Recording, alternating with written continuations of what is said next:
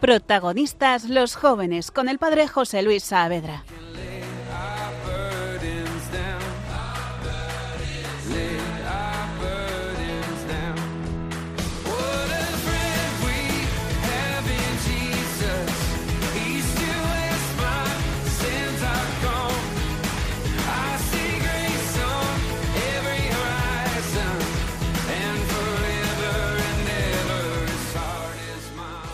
Muy buenas a todos, esto es Radio María, estás escuchando Protagonistas los jóvenes o todo o nada. Soy el padre José Luis Saavedra y estoy en el estudio con tres jóvenes del Hogar de la Madre que nos van a acompañar en esta hora para hablar hoy del don de consejo. Estamos en nuestro programa estudiando los dones del Espíritu Santo y hoy llegamos al cuarto de ellos, el don de consejo. Una maravilla, una riqueza inmensa. Y bueno, pues vamos a ver de qué nos, de qué nos habla esto. En primer lugar, don de consejo significa un plus a la virtud de la prudencia, que es ser cuidadoso, ser, ser equilibrado, no ser ni demasiado tímido ni demasiado temerario, porque podemos irnos a los dos extremos, ser equilibrado, pero con la prudencia vamos a veces muy despacio y con el don de consejo es uno muy rápido y acierta.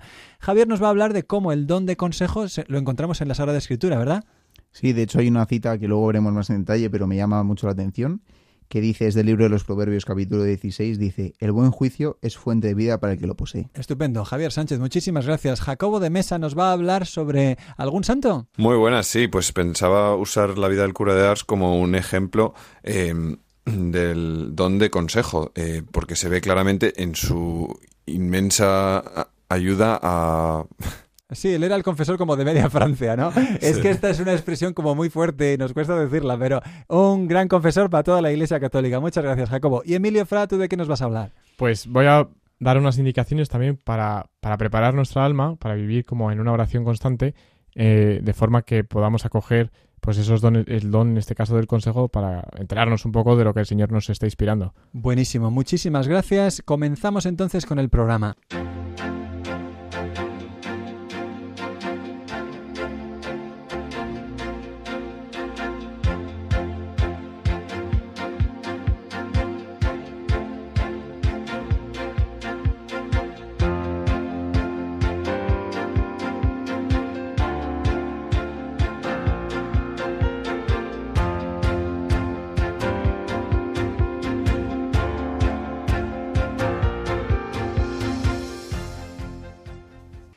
¿Qué significa don de consejo? Como siempre, los dones es una ayuda extra de Dios. No es movernos ya en el trabajo tedioso de las virtudes con 100 argumentos en el caso de la prudencia, 100 datos, 100 reflexiones, a ver cómo hago aquí y allá, sino que de repente el Señor entra en tu vida y lo haces en un solo salto, en un, en un solo instante, aciertas en lo que corresponde hacer. Eh, y los extremos serían la precipitación, eh, humanamente, pues salto torpemente, la temeridad, que sería también como muy, muy peligroso, que me puede hacer daño, puede hacer daño a la comunidad, a la iglesia, a la familia, la temeridad. Y también la excesa lentitud, que uno dice, voy a ser prudente, voy a ir con cuidado, y a veces eso impide obras buenas, resulta imprudente al final. El don de consejo perfecciona la virtud de la prudencia para hacer las cosas según Dios quiere, de la mejor manera, de la más rápida, y sin ese don no se puede ser santo, porque va a haber muchas ocasiones en las que la prudencia sencillamente no llega, no llega porque no tiene tiempo y, ese eh, caminar despacio no va a conseguir la obra justa. Creo que Emilio tenía un ejemplo bastante bueno sobre el don de consejo, hemos hablado antes de empezar, ¿verdad? Sí, pues recuerdo que vi un documental sobre la vida de San Maximiliano María Colbe y él en, en el documental explicaban pues cómo pues, fue haciendo fundaciones por el mundo, especialmente una muy grande en Polonia, y luego en Nagasaki, ¿no? Que pues antes de la Segunda Guerra Mundial, pues Nagasaki era una ciudad en la que había bastantes católicos y, él quería fundar un convento de franciscanos y le ofrecieron terrenos, como fue mirando diferentes sitios y había algunos que estaban en el centro de la ciudad, pues que tenía obviamente ventajas para tener ahí una labor de apostolado. Y entonces él dijo que no y, fundó en un sitio que era detrás de una montaña y en un sitio como pues que nadie entendía por qué estaba fundando fuera. Incómodo y malo. Porque además de acceso, si había que subir una, montaña y tal, era un sitio aislado, ¿no? Y entonces él en su momento no dijo nada, pero luego más adelante él, murió durante la Segunda Guerra Mundial. O sea, pero él dijo que había visto una bola de fuego que devoraba eh, el sitio donde querían fundar. Entonces no se fundó allí y él cambió el sitio. Y efectivamente, años o sea, unos años después fue eh, la bomba que cayó, la bomba nuclear en Nagasaki, que arrasó toda la ciudad. Y el convento que él fundó se salvó porque estaba detrás de una montaña y la montaña hizo como pues protegió de la explosión. Muy bien, es que realmente Dios inspira respuestas que a veces como uno no acaba de entenderlo del todo porque efectivamente supera la razón, pero acierta para tomar decisiones, fíjate, en ese caso dramáticas, que, que pudo salvar la obra de toda la institución cuando aparentemente perdían resulta que ganaban. Otro ejemplo es Gereon Goldman. Si habéis leído algunos el libro Un seminarista en las SS, eh, os recordará un libro genial y los que no lo hayáis leído, buscadlo porque vale la pena. Este es un seminarista, un franciscano, que Mm, durante la también en la Segunda Guerra Mundial eh, tuvo que alistarse siendo alemán en el ejército de Hitler, pero él lo estaba pasando mal allí porque veía muchas cosas en contra de la fe, de su fe católica, y en un momento preparó un escrito que pidió a los seminaristas que firmasen con él para quejarse de todo aquello que se estaba haciendo mal.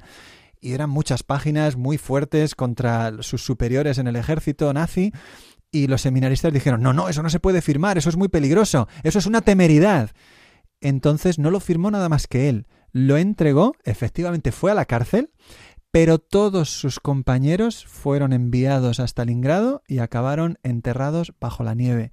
Y él, por estar en la cárcel, salvó la vida y más adelante fue ordenado sacerdote y fue misionero franciscano precisamente en Japón también. Entonces, lo que aparentemente era una temeridad en este caso también, resulta que el Señor lo utilizó para hacer una obra muy buena con él. La prudencia a un modo que los demás no entienden porque no está movida o custodiada por argumentos humanos, sino realmente por argumentos divinos.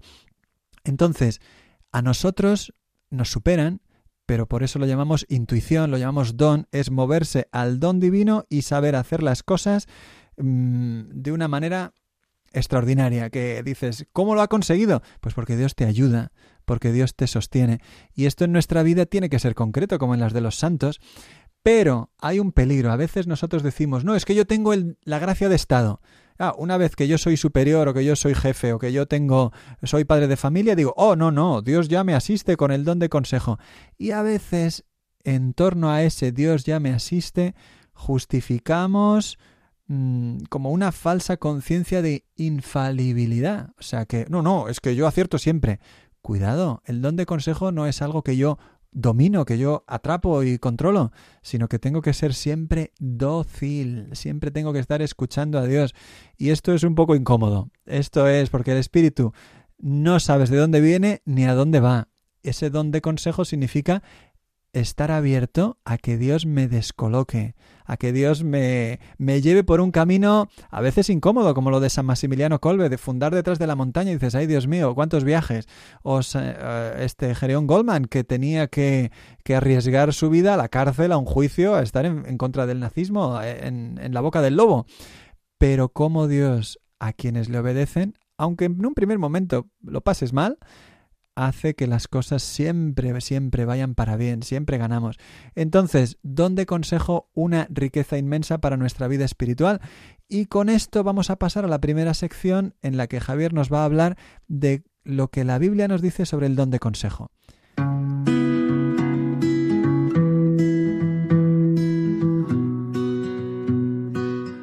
¿Qué nos dice la Biblia?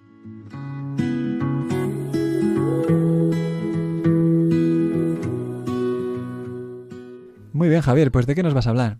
Vamos a hacer un repaso ahora de, dónde vemos en la Sagrada Escritura reflejado este, este tema del don de consejo. Y yo empezaría diciendo que en muchos, en muchos pasajes de la Biblia aparece reflejado, sobre todo en el Antiguo Testamento, pues esta alabanza a la sabiduría inefable de Dios, ¿no? Que al final el hombre lo percibía siempre como algo totalmente alejado de su sabiduría, ¿no? Es decir, los criterios de Dios, los pensamientos de Dios, la lógica de Dios está completamente alejada de los pensamientos y de la lógica de los hombres.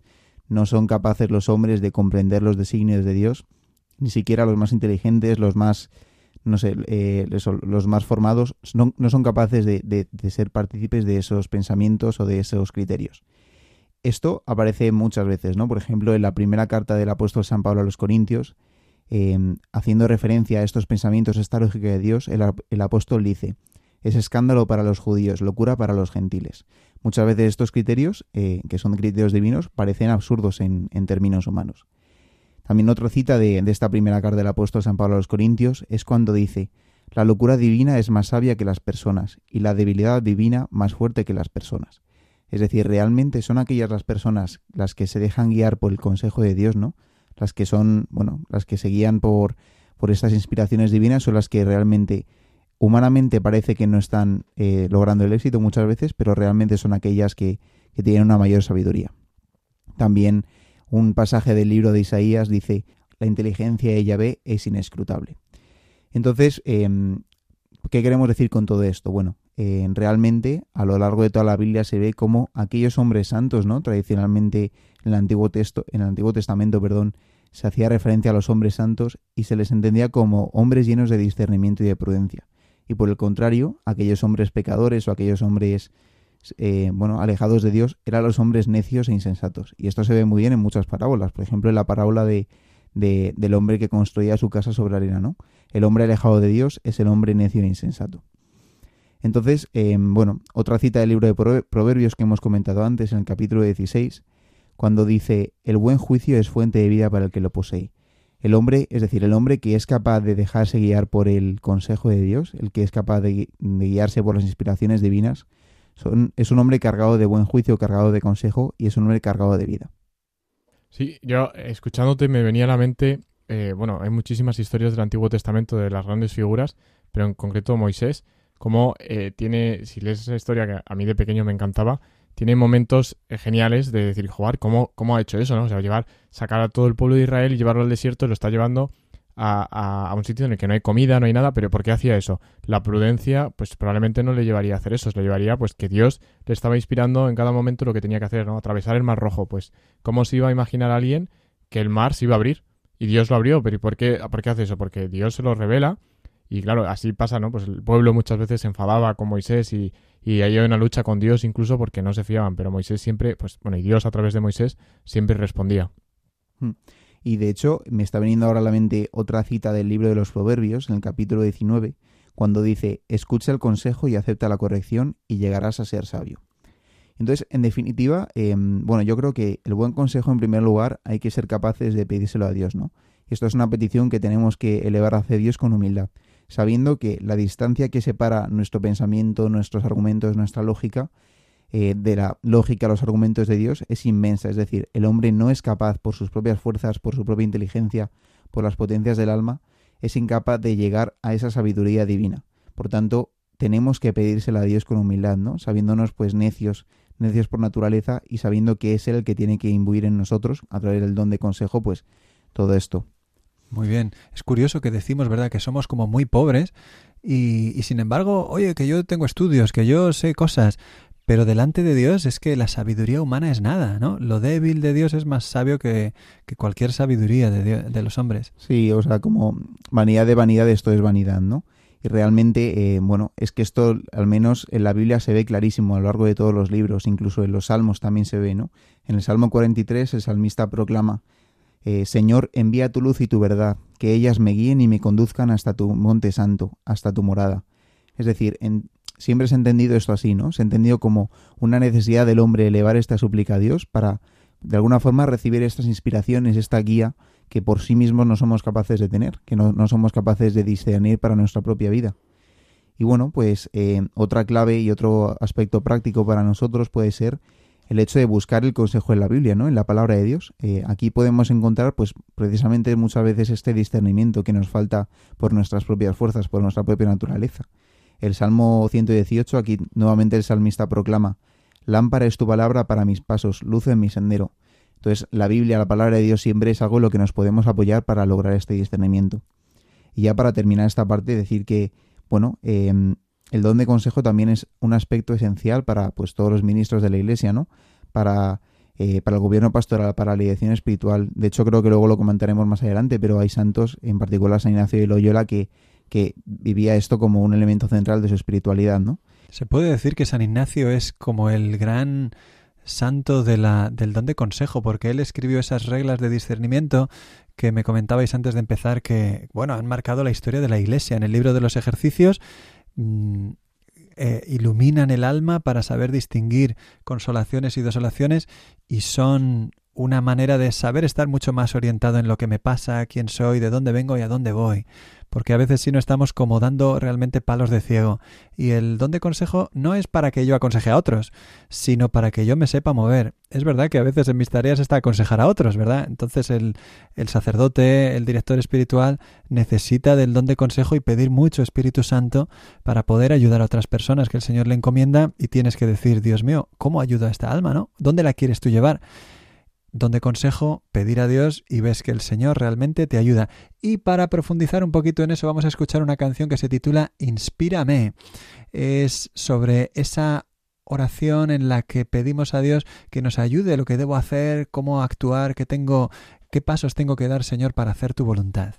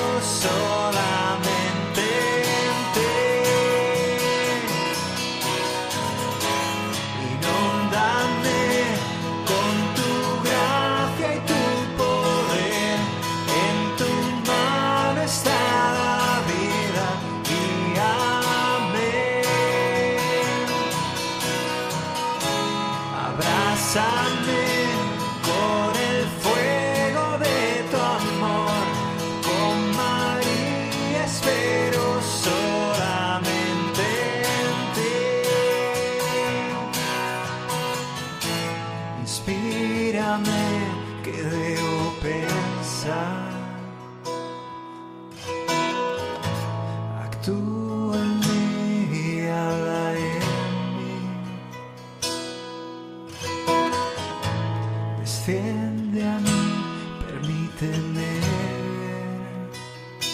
lo que debo.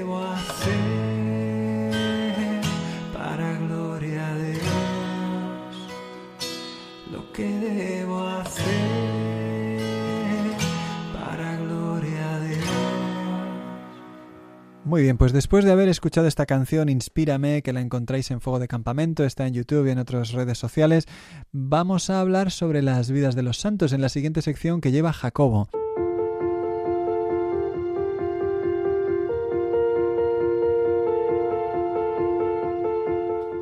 ¿Qué dicen los santos?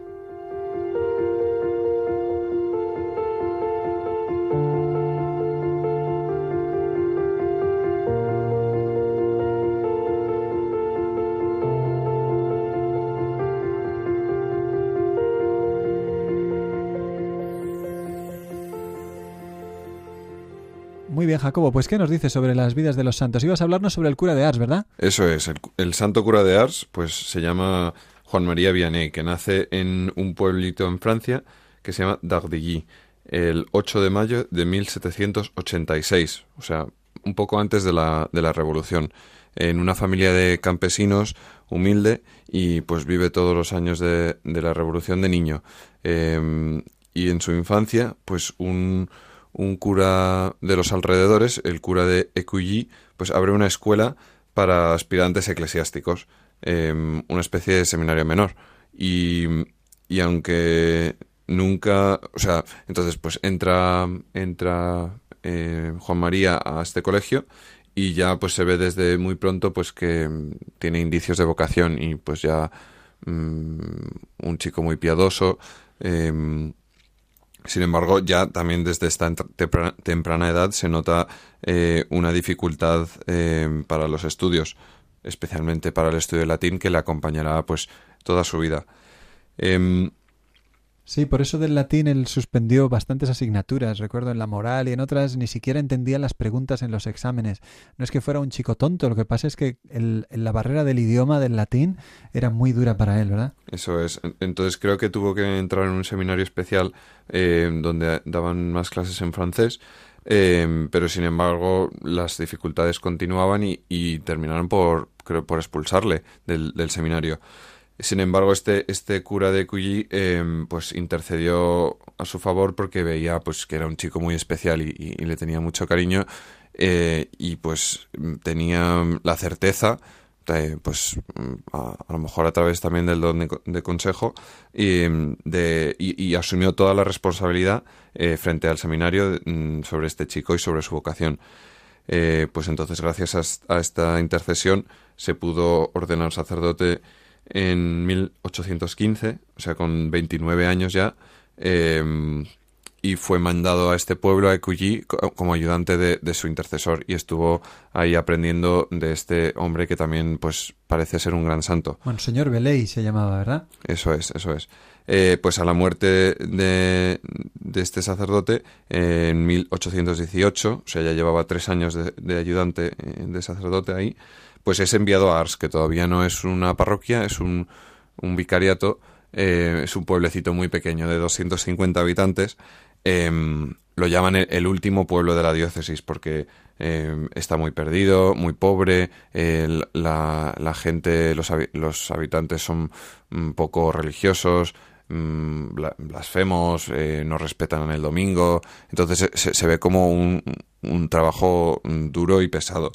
Fíjate, es que mandan al que va a ser el patrón del clero universal al pueblo más perdido, el último, y pasará ahí toda su vida.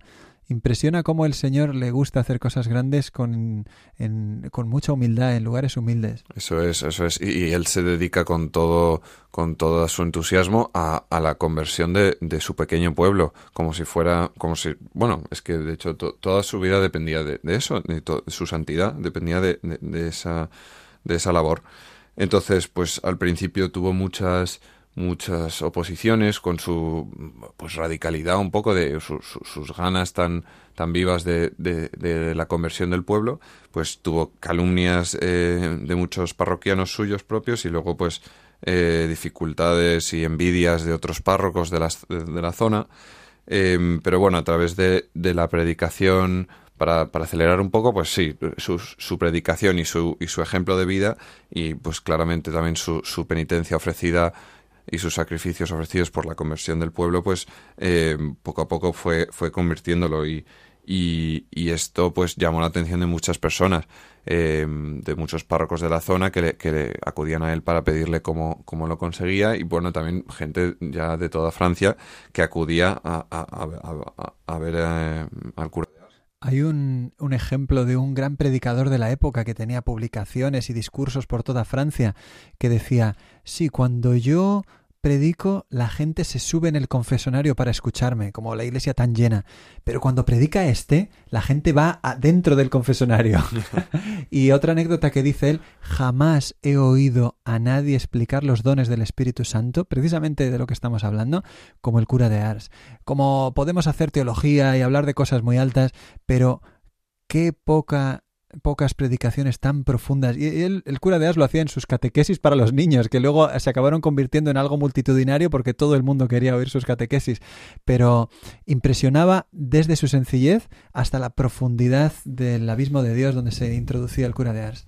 Eso es, y sobre todo, como he dicho, a través del ejemplo de su vida. Quería también compartir un poco cómo era un, día suyo para darnos cuenta de pues la santidad de este, de este buen hombre, pues a la una de la mañana o a medianoche a veces, pues se despertaba y ahí empezaba a escuchar confesiones, que va a ser el rasgo mm, que le va a definir casi, pues el, eh, no sé si es el patrón de los de los confesores o de la confesión, pero del clero universal, sí, pero destaca como confesor, sí. Sí, pues eh, se dedica mucho a esta labor y empieza eso a confesar a la una más o menos, hasta las 6 o las 7 de la mañana, o sea, 5 o 6 horitas al día, eh, pero no es todo, porque celebra la misa ahí, pero luego después de la misa sigue confesando. Eh, hasta las 10, 10, 11 más o menos de la mañana, eh, o sea, es casi todo el día ya lleva confesando. Y luego a esa hora reza de seguida prima, tercia, sexta y nona, em, de rodillas frente al altar. A las 11 eh, la catequesis de la que hablaba, que se hizo muy famoso, pues sus predicaciones y sus catequesis, em, y luego al mediodía almorzaba, pues lo que, lo que había que era poco, eh, muchas veces era una taza de, leche o de sopa y un, un poco de pan duro y, y, a veces nada, vamos, a veces no comía.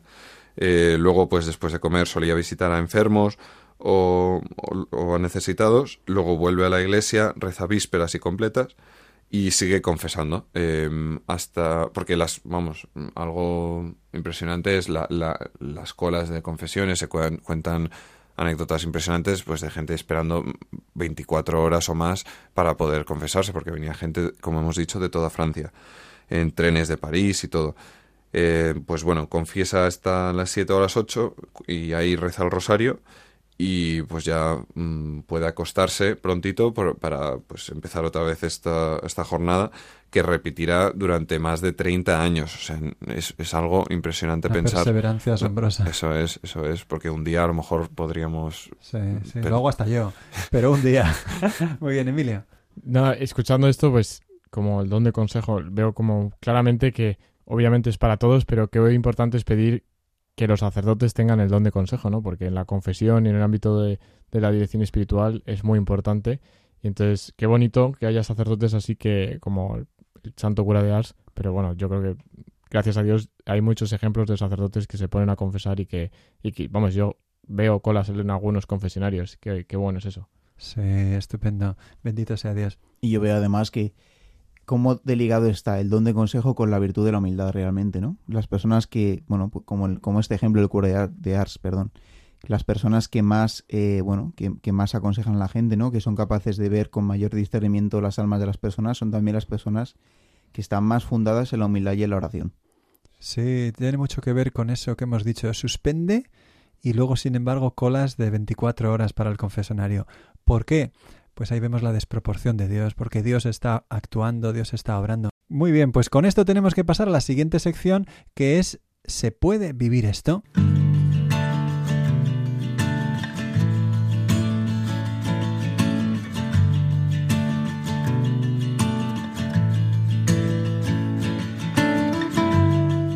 ¿Se puede vivir esto?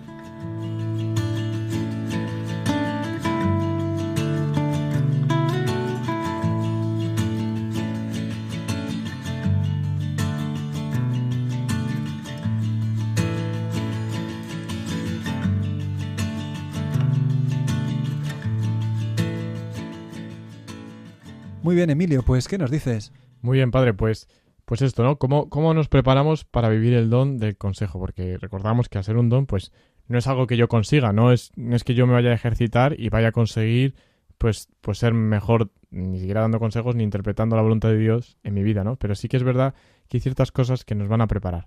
Y, eso, pues, el padre José María Iraburu, que siempre es muy práctico, pues da una serie de puntos. El primero es eh, la oración continua. Dice que, claro, una persona que está constantemente en oración o en, en presencia de Dios, ¿no? Porque cada uno pues en, sus obligaciones diarias, pero en presencia de Dios, de tal forma que si Dios pone una inspiración en tu alma, pues pues te enteras, porque si estás distraído con música o si estás pensando constantemente en tonterías o, bueno, pues no estás acordándote de la presencia de Dios, pues no te vas a enterar si Dios quiere hacerse presente. Escuchar música está bien, por supuesto, pero si no pone fuego a la voluntad que es la, música que escuchamos, ¿verdad? Aunque sea piadosa, aunque sea de Dios, aunque sea mmm, estupendo, bien, pero tiene que movernos a hacer ese acercamiento a Dios y si no, pues se convierte a veces en un obstáculo, por más piadosa que sea, casi en un sentimentalismo, ¿verdad? Sí, efectivamente. Gracias por la por el detalle porque es verdad que, que sí. Bueno, entonces en segundo lugar dice que es muy importante, eh, pues dice abnegación de los apegos desordenados. ¿Qué quiere decir eso? Pues que, que, que al final uno se puede ir apegando a su voluntad, a, a, ciertas cosas, a, a esto me gusta que se haga así, o me gusta esto, o quiero ser esto, quiero hacer esta otra cosa, o voy a ir a tal sitio. Y si tiene, si está bien como tener las ideas claras, ¿no? Pero si estás muy apegado a tu voluntad, es muy difícil que te dejes eh, inspirar y, guiar por otra persona. Y mucho más si es por Dios, que es una cosa que es mucho más útil. Entonces, claro, si te apegas a lo tuyo, a, a yo quiero hacer esto, pues es más difícil que Dios te diga lo que tienes que hacer. Por ejemplo, Dios me llama al sacerdocio y yo tengo la idea, no, es que es que tiene que ser mi vocación tiene que ser trabajar en esto, estos estudios es que me encanta la ingeniería de tal. A veces dejar eso es como muy difícil. Puede ser puede, puede, son cosas buenas siempre, pero si yo no soy libre para dejar al Señor el primer lugar, pues cómo me va a hablar, ni siquiera puede, ni siquiera puede el Señor guiarme. Le pasa lo del joven rico, que escuchó al Señor hablar, pero tenía tantas cosas que no le hizo ni caso. Se fue y se marchó triste.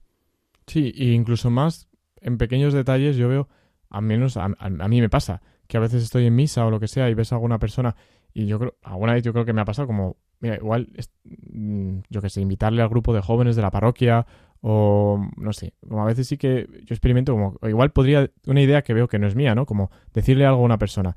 Y muchas veces, por apego a, a mi vanidad o a, un, a, respetos humanos, a qué van a, qué van a pensar, qué van a decir, no digo nada. Y luego pues me doy cuenta, digo, mira, qué tonto he sido. Entonces también ahí se ve como, pues ese morir a uno mismo decir, mira, ¿qué más da lo que vaya a pensar de mí? Si probablemente no, la, no voy a volver a ver a esa persona, pero quizá el Señor quiere utilizarme para hacer un bien. Sí, es un poco lo que estaba diciendo Javi de, de, de, la conexión entre humildad y don de consejo, porque la humildad verdaderamente quita todos esos impedimentos de, del amor, o sea, porque al, al final parece que el, que el, el, el obstáculo más grande al, al, don de consejo pues es, es, es querer hacer propio. nuestra voluntad, nuestra soberbia, el vanidad, yo, egoísmo. Y sí, la humildad sí. pues es, es quitar todo eso y dejar espacio a Dios para que, para que hable y nos inspire. Magnífico. Efectivamente, y, y, bueno, es que ya sois. Se nota la formación que estamos dando que el siguiente punto era la humildad. Así que ya no hace falta casi ni que lo explique. Sí que pues, eso, que él también hace mención a que el humilde es el que pide consejo. Entonces, si no pides consejo, si no, si no crees que alguien te puede ayudar a guiar, pues no te van a guiar, ¿no? Si no, si, efectivamente, ¿no? Si una persona está perdida y no pregunta cómo llegar a un sitio. Oh, yo recuerdo una frase muy bonita que escuché que es: No puede crecer quien se cree ya grande. Si yo quiero crecer, tengo que saberme muy chiquito. Si no, no va a haber manera, porque yo saco pecho y que se quiten los demás, ¿verdad? Pues ese es el reto, dejar a Dios espacio. Pues efectivamente. Y luego hay dos, dos puntos más. Uno es muy práctico, que es leer vidas de santos. Porque nos ponen en. O sea, nos dan ideas y nos llenan la imaginación y, y la mente, pues, de ejemplos de casos en los que cómo han actuado otros nos puede ayudar a nosotros en el futuro a saber formarnos y a plantearnos cosas que a lo mejor, oye, a mí jamás se me habría ocurrido hacer esto. Pues mira, este santo lo hizo. Pues ya es como cuando si en algún momento tú vives una situación similar y los santos vivían situaciones del día a día, no todos son cosas que, solo ocurren en los libros, pues saber cómo, cómo actuar, ¿no? O sea, formarse especialmente pues con la vida de los santos. Y por último, hay un punto que es la obediencia. A Dios le agrada mucho la obediencia. Entonces, eh, José María Iroburu pues hace hincapié en que hay que obedecer pues tanto cada uno en su en su contexto no en su situación en su estado de vida. No lo mismo un religioso que, que un padre de familia o que un hijo o que un sacerdote no pero Pero sí que es verdad que hay que obedecer, hay que tener presente los consejos del director espiritual y, obedecer, pues eso, un, un, chico joven pues tendrá que obedecer a sus padres porque para eso se los ha puesto Dios. Y entonces Dios, eh, el don de consejo está también ligado a esa obediencia que tenemos a las personas que Dios nos pone en nuestro camino. Magnífico, muchas gracias. Sí, sin obediencia hay situaciones en las que el alma no puede salir adelante. Por ejemplo, ante la enfermedad espiritual de los escrúpulos, si no hay obediencia, no hay salvación, como no hay salud espiritual, porque el alma sola no lo encuentra. Y, y tantos, o sea, yo veo tantos ejemplos de los grandes místicos, ¿no? De Santa Teresa de Jesús o em, Santa Faustina, que, que, veían a Jesús, o sea, que tenían experiencias visibles, o sea, Dios se les hacía presente, pero pero Dios siempre les, les, decía que obedeciesen a sus directores espirituales, que si, si en algo se contradecía lo que Dios les revelaba junto con lo que el director espiritual le, dijera, pues que obedeciese a su director espiritual. Y así lo hacían, ¿no? Y el Señor les decía que eso les agradaba mucho. Magnífico. Muy bien, pues para celebrar este magnífico don de consejo vamos a escuchar una canción, intentar rezar, hacer la propia. Se titula ¿Quién mueve e inspira? de las siervas del hogar de la madre.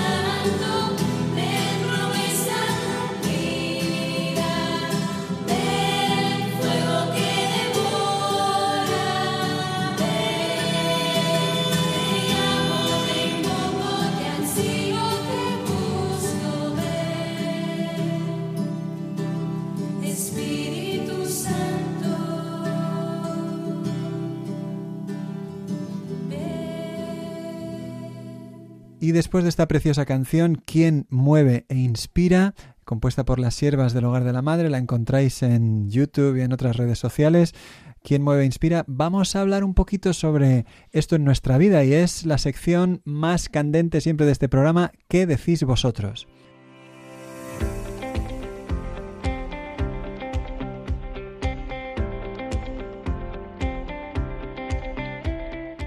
¿Qué decís vosotros?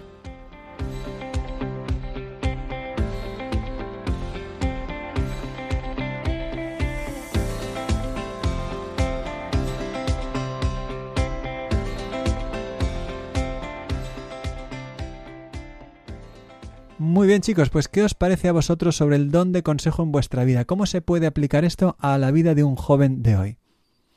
Bueno, de, un joven, yo he visto ejemplos, ¿no? O sea, es verdad que a mí me ha sorprendido mucho que estuve, bueno, tuve la gracia de estar hace unas semanas en la Plaza de Toros de Valencia, que, bueno, hubo un acto, pues, eh, con motivo de la, del aniversario de la coronación canónica de la Virgen de los Desamparados.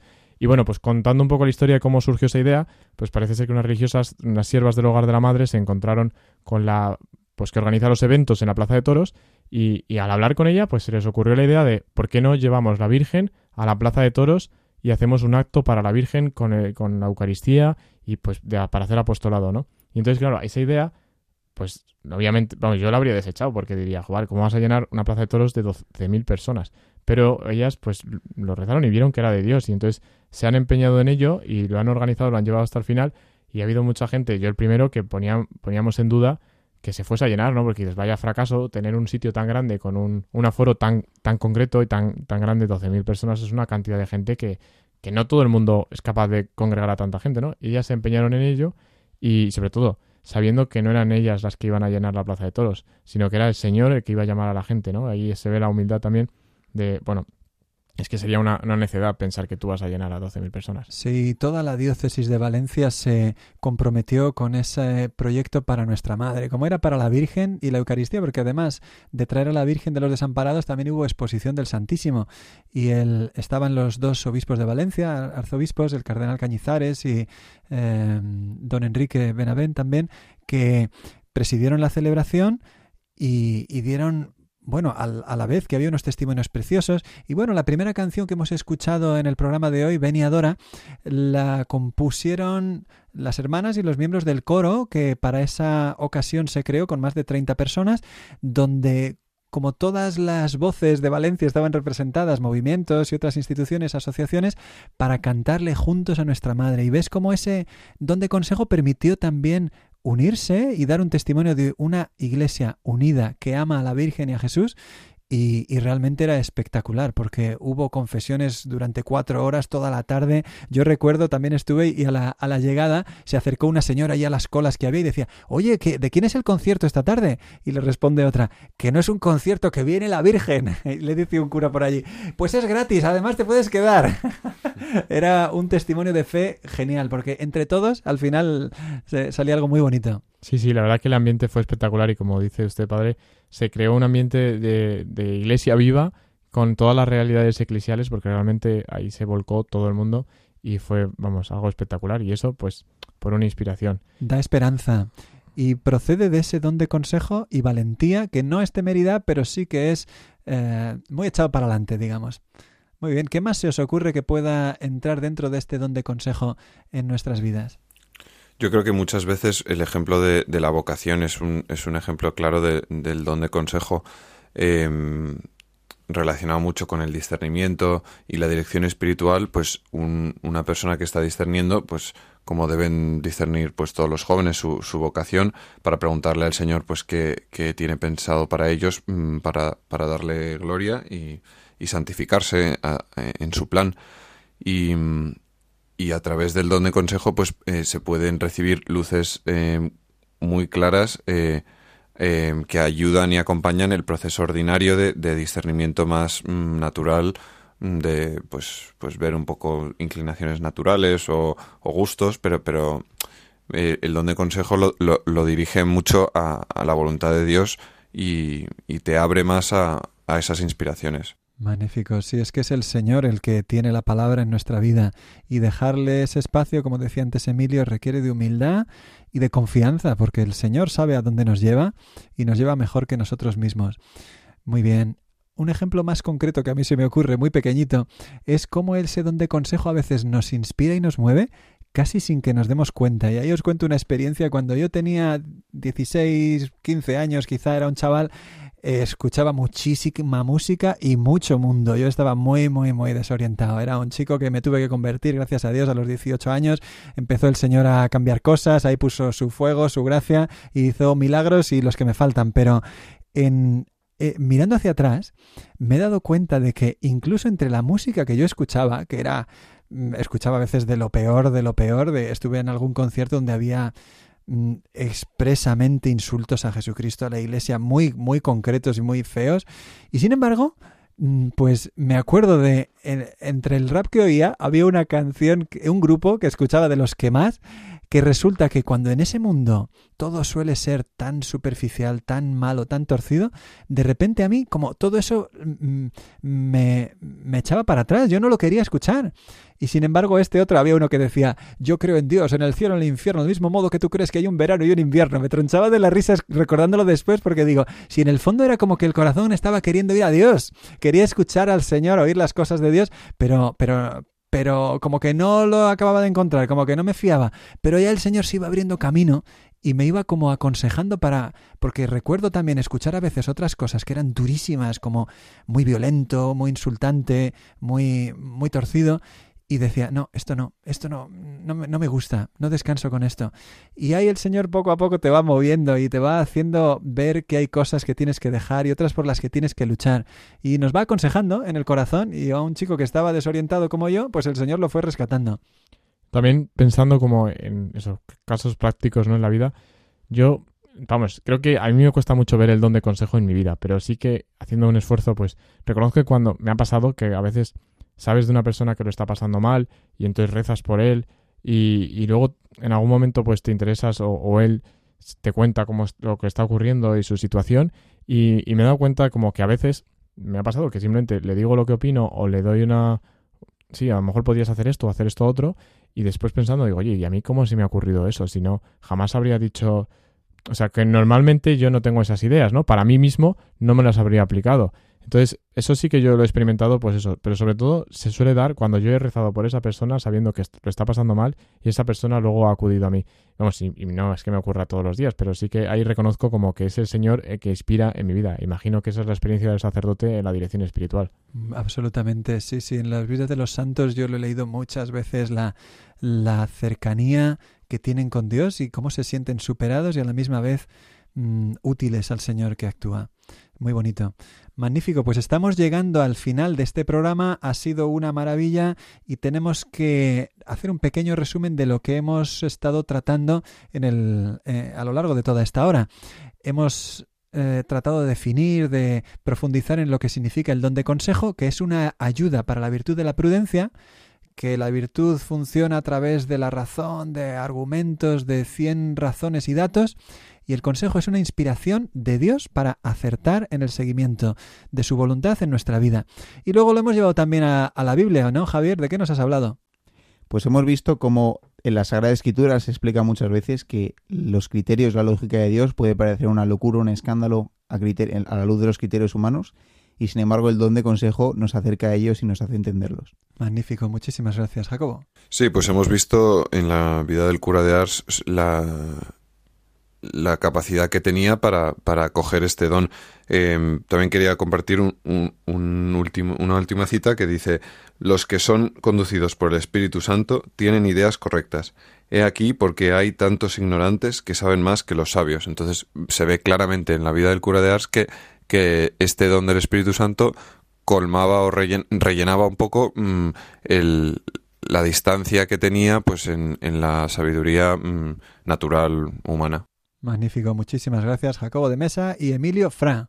Bueno, pues yo como resumen creo que para acoger ese don que el Señor nos quiere entregar de consejo, pues hay que intentar vivir en una presencia de Dios a lo largo de todo el día y, darse cuenta que no podemos estar apegados a nuestra propia voluntad para poder tener libertad y elegir lo que Dios nos propone. Muy bien, muchísimas gracias. Pues que el Señor os bendiga a todos. Hemos terminado un programa más de protagonistas los jóvenes o todo o nada. Soy el Padre José Luis Saavedra y eh, desde aquí os encomendamos y nos encomendamos a vuestras oraciones. Si queréis volver a escuchar este programa sobre el don de consejo, estará en los podcasts de Radio María, en radiomaria.es y nosotros os responderemos a vuestras preguntas en protagonistas los jóvenes 2 arroba radiomaria.es.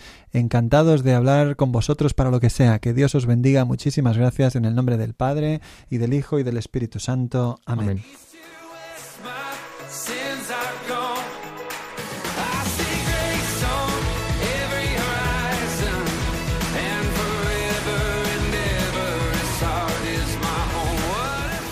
Así concluye Protagonistas los jóvenes, hoy con el Padre José Luis Saavedra.